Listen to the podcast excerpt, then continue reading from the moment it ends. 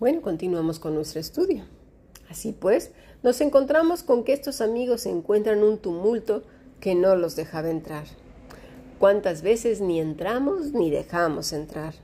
Nuestra vida puede ser un claro obstáculo para que la gente entre al reino de los cielos. Lo hemos estado viendo también en el sentido de la bendita esperanza en las últimas conferencias de Aquí yo vengo pronto. Todo este desánimo que se está pero propagando como si fuera fuego por un montón de lugares que supuestamente son locales donde se predica el Evangelio, pero al contrario, lo que hacen es desanimar a las personas torciendo las escrituras. Te invito pues a que asistas a nuestras conferencias de aquí, yo vengo pronto. Es una pena cuando se dicen ministros de Dios y al final de cuenta, como estos religiosos de la época, eran un claro obstáculo para que la gente conociera a Dios. Dice el Señor en Mateo 23, desde el versículo 12 al 14, porque el que se enaltece será humillado y el que se humilla será enaltecido. Mas ay de vosotros, escribas y fariseos hipócritas, porque cerráis el cielo el reino de los cielos delante de los hombres, pues ni entráis vosotros, ni dejáis entrar a los que están entrando. Ay de vosotros, escribas y fariseos hipócritas, porque devoráis las casas de las viudas y como pretexto hacéis largas oraciones, porque por esto recibiréis mayor condenación. De verdad que es terrible escuchar hombres despreciar la palabra que viene de la boca de hermanos piadosos o piadosas, también las mujeres. Hay mujeres que hablamos la palabra de Dios. ¿De verdad estos hombres no les ha resplandecido la escritura? Qué vergüenza cuando nos rechazan por ser mujeres.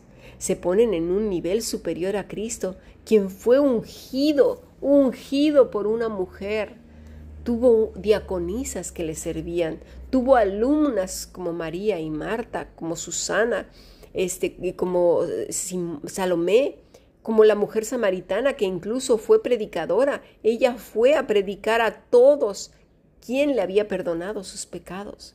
De verdad, ay de vosotros, dice el Señor, hipócritas, que cerráis el reino de los cielos delante de los hombres, pues ni entráis vosotros, ni dejáis entrar a los que están entrando. Hay de aquellos que lastiman a las personas trayendo condenación porque no hacen lo que ellos determinan como justo, noble y santo, que tuercen las escrituras para ajustarse a sus supuestos mentores y teólogos de antaño que también fueron torturadores y asesinos, que no han leído la historia. ¿Cuándo aprenderán a sujetarse a las escrituras, al espíritu de las escrituras que es el Espíritu Santo y obedecer a Cristo? ¿Cuándo seguirán al Maestro y no a los hombres de renombre religioso en la tierra? Por favor. Así pues, estos amigos trajeron a uno que estaba postrado en cama. Pero, ¿para qué? Y dirás, pues para ser sanado. Y yo te contesto que no, que no es así. No hemos leído bien entonces. ¿Qué fue lo que hizo Jesús? Versículo 20 al ver la fe de ellos, le dijo, Hombre, tus pecados te son perdonados. Cristo le perdonó sus pecados. Nunca dice, He aquí, sanado estás. Claramente dice que le perdonó sus pecados. Cristo vino a reconciliarnos con el Padre.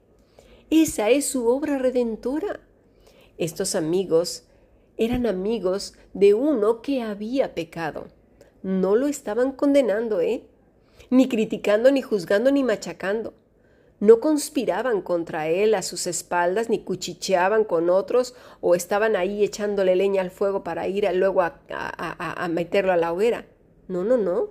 Ellos estaban en la correcta actitud de una iglesia que pertenece a Cristo. Es la iglesia de Cristo. Si uno cae, los otros lo levantan y lo traen al único que puede restituirlo. De verdad, hay de aquellos que se sienten Dios y que piden de la gente que les obedezca como si fueran Cristo. Que nadie puede incurrir en una falta de las cosas que han impuesto porque alborotan a todos los miembros para que arremetan contra ellos. Así no es la iglesia de Cristo. No, no, no, dice Colosenses 3, 13 al 15. Soportaos unos a otros, perdonaos unos a otros. Si alguno tiene queja contra otro, de la manera que Cristo os perdonó, así también hacedlo vosotros. Sobre todo, vestíos de amor, que es el vínculo perfecto, y la paz de Dios que gobierna vuestros corazones, a la que asimismo fuisteis llamados en un solo cuerpo, y sed agradecidos soportándonos como esas columnas de la iglesia de Filadelfia, a la cual promete Cristo hacer columnas de la casa de Dios. ¿Os acordáis en, el aula internacional? Por cierto, si no perteneces al aula, puedes escribir un correo electrónico a fundacionbiblica.gmail.com. Mostré las columnas, eran columnas grandes, pero en el reino de los cielos, columnas seremos firmes, hermosas, con su nombre y no piedras para lapidarnos unos a otros, de verdad, ¿eh? Y hablo de la verdadera iglesia de Cristo, no de aquellos que toman el Evangelio como objeto de ganancia de sus egos, dinero y fama, control, manipulación y chantaje. Tenemos que ser muy listos a aprender a discernir, conocer a Cristo, para poder distinguir con suma claridad y salir corriendo de cualquier lugar donde se practique el maltrato, el gaslight, como se dice, el bullying o la agresión en cualquiera de sus manifestaciones. Por cierto, voy a explicar qué es el gaslight. Son estos nuevos términos que se usan, eh, son en inglés, pero ahora ya se usan en castellano. El gaslight se utiliza como un tipo de violencia y es bastante dañina. Eh, es la, la persona que lo sufre eh, manifiesta aislamiento, ansiedad, insomnio, crisis de nervios, arrebatos emocionales, tendencias obsesivas, dependencia y miedo. Esto es lo que una víctima de gaslight atraviesa cada vez que su acosador intenta volverlo o volverla loca literalmente. Esta tortura psicológica se presenta como una historia tétrica de una película de horror y termina por despojar a una persona absolutamente de todo lo que posee. Eh, me refiero, puede ser tanto eh, sus valores, sus creencias, sus convicciones y aún sus posesiones. El gaslight exprime, agota y vacía a quien se confunde cada segundo para que en medio de la ambigüedad la víctima se crea completamente incapaz de sobrevivir al borde de la locura. Hacer luz de gas, como se traduce esta expresión al español, consiste en conseguir que alguien dude de sus sentidos, de su razonamiento y hasta de la realidad de sus actos para convertir a quien sufre de maltrato psicológico totalmente dependiente de esa persona o de su pareja o del grupo, misma persona que cree que esos son sus dueños o su dueño. Y es que además el líder puede ser la pareja o el del grupo, verdaderamente cree que la persona le pertenece. No lo dice de esa manera, pero como es el pastor, el líder, el representante de Dios en la tierra, y luego ciertos maridos que malamente entienden la escritura se vuelven los verdugos de sus esposas, un azote verdaderamente y les hacen gaslight continuamente. Frases como ya vas a empezar. Tú te imaginas cosas. Lo que pasa es que nadie te conoce. Si supieran quién eres, no serías así. Poco a poco la persona va realmente dudando si realmente es así o no. Así que seamos vigilantes y cuidadosos. Si estás en una situación así, pide ayuda pronto. Estos amigos entonces trajeron al que podía perdonar pecados. ¿A quién? Pues a Jesús. ¿Qué vieron en Jesús?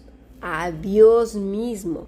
Por eso Jesús se maravilló de la fe de ellos, no de que podía sanarlo, porque no venían a eso. Si ese hubiera sido el caso, como lo es hoy de muchos, sé que se pide sanidad antes de ser perdonados, porque para eso somos buenos, ¿verdad? Para pedir cosas sin ni siquiera ver nuestros pecados. Estos hombres sabían que su amado amigo sufría a causa de sus pecados. No le dijeron a Jesús, oye, ¿qué haces? ¿Que no ves que lo trajimos para que lo sanas y no para esto? Uf, tanto trabajo para esto. Y mira, aún sigue en el suelo ahí tendido. ¡Qué barbaridad! No, así no fueron las cosas. Jesús se maravilló porque estos amigos sabían que Cristo era Dios, que necesitaban de su perdón. Nos equivocamos tanto, erramos aún al ver a Cristo como un simple sanador. Él es Dios, el que perdona nuestros pecados, el que dio su vida en la cruz del Calvario para reconciliarnos con el Padre. De ahí que tengamos ese discernimiento cuando alguien dice que tiene el don de sanidad, el que sana es Dios, es el Espíritu Santo, y Él sana a quien quiere, y claro, a través de las personas, ¿verdad? De la oración de las personas o no. Él es Dios, Él puede hacer lo que quiera, como quiera y donde quiera, por favor. Porque Cristo además no vino a sanar cuestiones de salud física, sino por qué entonces no sanó a Timoteo del estómago, a Pablo con el aguijón, y bueno, no hubiera muerto nadie, para no ir muy lejos estarían vivos todavía hasta ahora. ¿Que Dios puede sanar? Claro que sí, pero Él sabe quién necesita perdón antes que sanidad, restauración en su alma, volver a Cristo, lavar sus ojos con colirio y sus oídos. La sanidad no es un show ni una campaña. ¿Por qué menospreciamos la obra redentora de nuestro Salvador por un cuerpo que al final de cuentas va a convertirse en polvo? ¿Por qué no somos trascendentes si entendemos que tenemos vida eterna ya sea con Cristo o en la ira venidera? Y no digo que Dios nos sane. Dios hace lo que quiere y como quiere, pero me refiero a que ponemos la salud por encima del perdón de pecados. La palabra perdón es afiemi, perdonar, permitir, quedar, salir, abandonar, consentir, dejar, despedir, remitir. ¿Qué? Pues los pecados, jamartía, transgresión, alegalidad, infracción. ¿De qué? ¿De ser malo contra otros? No, no, no, no, no, no. De transgresión en contra de Dios. Veamos Éxodo 20, 3. No tendrás dioses ajenos delante de mí, no te harás imagen, ni ninguna semejanza de lo que esté arriba en el cielo, ni abajo en la tierra, ni en las aguas, ni debajo de la tierra.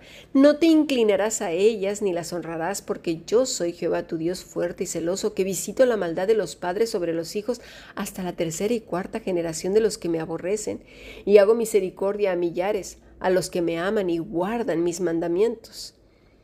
No tomarás el nombre de Jehová tu Dios en vano, porque no dará por inocente Jehová al que lo tomare su nombre en vano. Acuérdate del día de reposo para santificarlo. Y no se diga de Deuteronomio 6, 5 al 6. Amarás a Jehová tu Dios con todo tu corazón y de toda tu alma y con todas tus fuerzas. Y estas palabras que yo te mando hoy estarán sobre tu corazón no sobre las puertas, no sobre los ritos, no sobre los cantos, no sobre la imposición que le hagamos a otros y venga, va y duro y dale, no sobre repeticiones, en el corazón. Porque al amar a Dios, ¿sí? De esta manera, todo lo demás fluye porque eso implica estar apegado a la vida verdadera, nutridos por el Espíritu Santo. Así pues, por no amar a Dios, todos los desastres nos vienen como efecto dominó, porque nos rebelamos contra Él. Y aunque no nos guste, así es, porque nos encanta más ser víctimas de otros, del diablo y de Dios mismo, antes que pedir perdón. Pero no el perdón de hoy, no, no, no, no, sino el perdón que estos hombres venían a buscar de Dios, del Mesías, aquel que no importa los impedimentos del mundo, los tumultos, los sacrificios que se tengan que hacer, es decir, las renuncias. No importa, necesito el perdón. Eso busca un alma que reconoce que no ama a Dios y que ni le busca ni con toda su alma, ni con todas sus fuerzas, corazón y mente. Por eso Jesús se maravilló de ellos.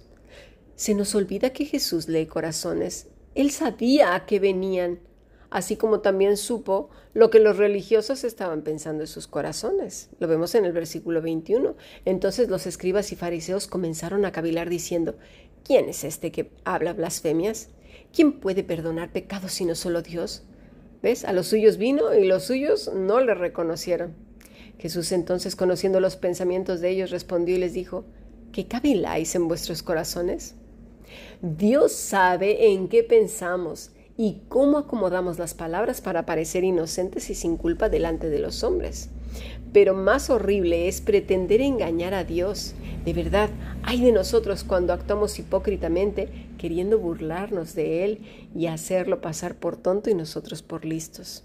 El versículo 23 dice, ¿qué es más fácil decir tus pecados te son perdonados o decir levántate y anda? Pues para que sepáis que el Hijo del Hombre tiene potestad en la tierra para perdonar pecados, dijo el paralítico, a ti te digo, levántate, toma tu lecho y vete a tu casa. Al instante levantándose en presencia de ellos y tomando el lecho en que estaba acostado, se fue a su casa glorificando a Dios. Y podrás decir, pero el paralítico no confesó con su boca. Y yo te digo, ni los fariseos acusaron a Cristo con su boca, ni los amigos dijeron que Cristo era Dios con su boca. El problema es que olvidamos que Él es Dios y que conoce los corazones de los hombres. Antes de que vayamos a decirlo, Él ya lo sabe. Nosotros somos los ritualistas, ritos y ritos y ritos y más ritos, porque así dice la tradición. Enseguida el Señor perdonó sus pecados y al instante el hombre fue perdonado. Se levantó y se fue a casa. ¿Cómo? ¿Fue a cumplir un rito más? ¿Hizo la oración de tres minutos? No, no fue necesario. Hizo algo mucho mayor y mejor, porque desde que llegó sabía que ese hombre que estaba ahí en medio de la multitud era Dios encarnado y fue perdonado y ¿qué hizo? Glorificó a Dios. Y que así sea en nuestras vidas hasta que Él venga, glorificar a Dios y buscar su perdón cuando hemos fallado, hemos transgredido a Dios. Bendiciones.